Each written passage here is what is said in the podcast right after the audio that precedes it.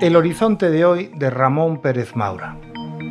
Diálogo de feministas desorientadas.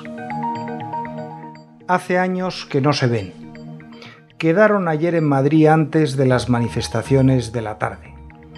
Marta tiene 62 años, es enfermera, vive en Córdoba y ha tomado el AVE para venir a la manifestación convocada por el Movimiento Feminista de Madrid suele aprovechar el 8 de marzo todos los años para ver a amigas y manifestarse con ellas. Su sobrina Pepa, de 33 años, es hija de su hermana, fallecida hace 15 años. Pepa estudió periodismo en la Complutense y nunca ha tenido un trabajo muy estable. Pepa opta por la manifestación convocada por la Comisión 8M. Desde el 15M en la Puerta del Sol se incorporó al entorno podemita y para vivir depende de lo que le da lo que rodea a esa organización política. Se citaron en una tasca junto al Reina Sofía, cerca de donde iban a partir sus manifestaciones, distintas, con media hora de diferencia. Pepa, con una rebeldía todavía encendida, reivindica la conquista de considerar a un transexual como una mujer. Su tía, que ha dedicado toda su vida desde la muerte de Franco a reivindicar los derechos de la mujer, no puede entender qué se ha inculcado a esta nueva generación. ¿Cómo vamos a defender nuestros derechos si un hombre puede decir que es mujer? Cuestiona Marta. No tenemos derecho a negar a nadie que sea lo que quiera ser, si yo me siento un hombre, tú no me puedes negar mi derecho a serlo, responde Pepa. Yo no te niego nada. Te lo niega tu condición.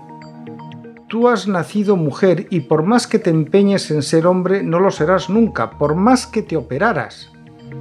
Ahora que tanto el PSOE como el PP se empeñan en legislar sobre la representación paritaria en las instituciones políticas y las grandes empresas, su iniciativa será un fracaso total.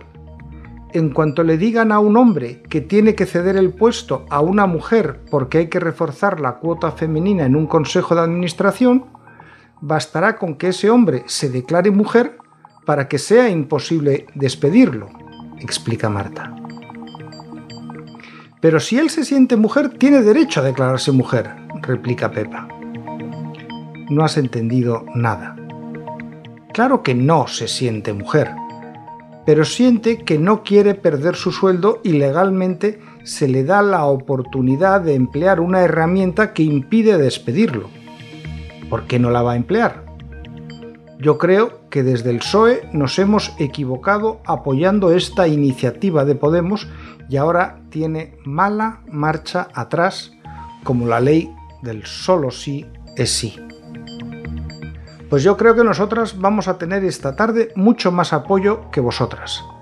Hasta una parte de las prostitutas se han sumado a nuestra manifestación, aunque parece que va a haber otra minoritaria de prostitutas que no quieren ir ni con vosotras ni con nosotras. Pues eso sí que me parece el colmo.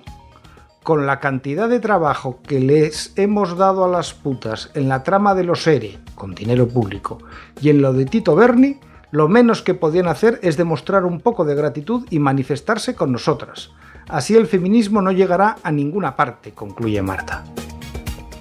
Tía y sobrina se abrazan y despiden y salen raudas hacia sus respectivas manifestaciones. Marta se pregunta cómo ha llegado el feminismo a este punto.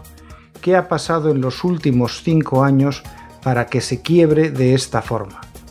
Pero eso no preocupa nada a Pepa ella va pensando que lo va a pasar chupi guay en la manifa.